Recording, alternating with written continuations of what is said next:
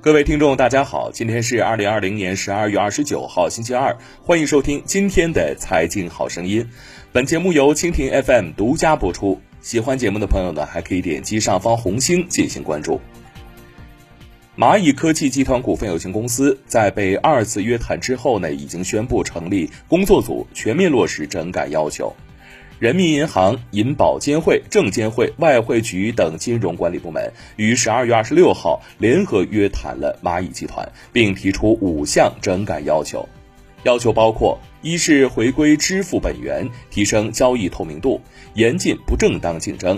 二是依法持牌、合法合规经营个人征信业务，保护个人数据隐私。三是依法设立金融控股公司，严格落实监管要求，确保资本充足、关联交易合规；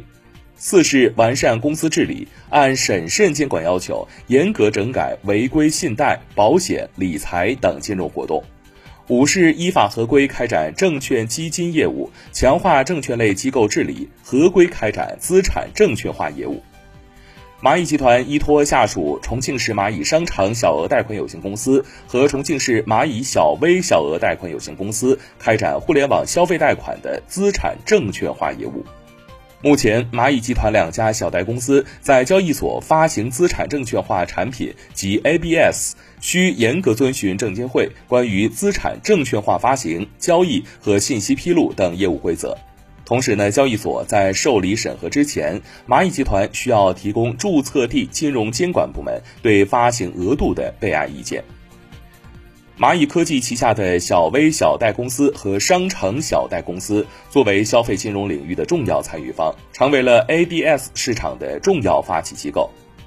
中诚信国际信用评级有限责任公司副总裁邓大为对第一财经记者表示。蚂蚁集团两家小贷公司发起的 ABS 产品的基础资产为个人消费类贷款，与其他类型相比呢，有自己的特点。他解释称，个人消费类贷款一般具有单笔金额小、期限短、同质性强、分散度高等特点，是较适合证券化的资产类型之一。同时，个人消费类贷款由于没有抵质押或保证等担保措施。一旦发生违约，并没有抵质押物或第三方担保可以追索，因此个人消费类贷款信用风险相较有抵押的贷款类型高。不过，得益于蚂蚁生态系统形成的协同效应以及领先的风控科技能力，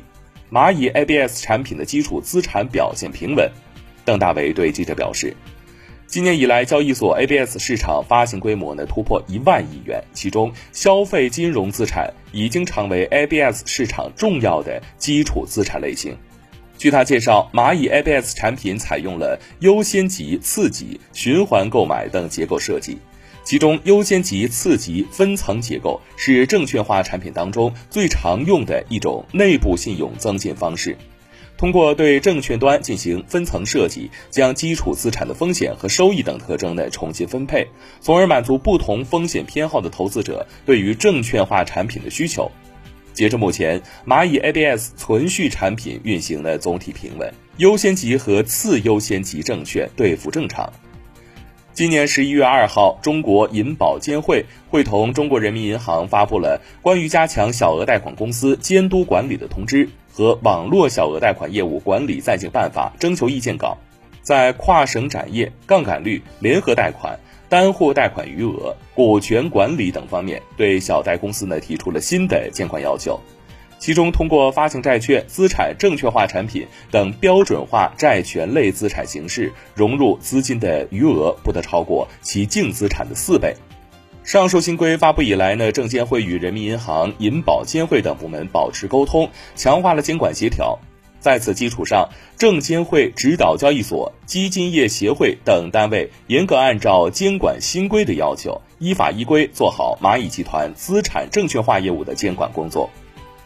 小贷新规的出台，短期内或将对小贷公司的经营产生一定的影响，但从长期来看，将进一步规范行业发展，降低系统性风险。我们也将持续关注行业政策等变化对小贷公司经营的影响。邓大伟称，好了，咱们今天的节目呢就唠到这儿，下期节目再会。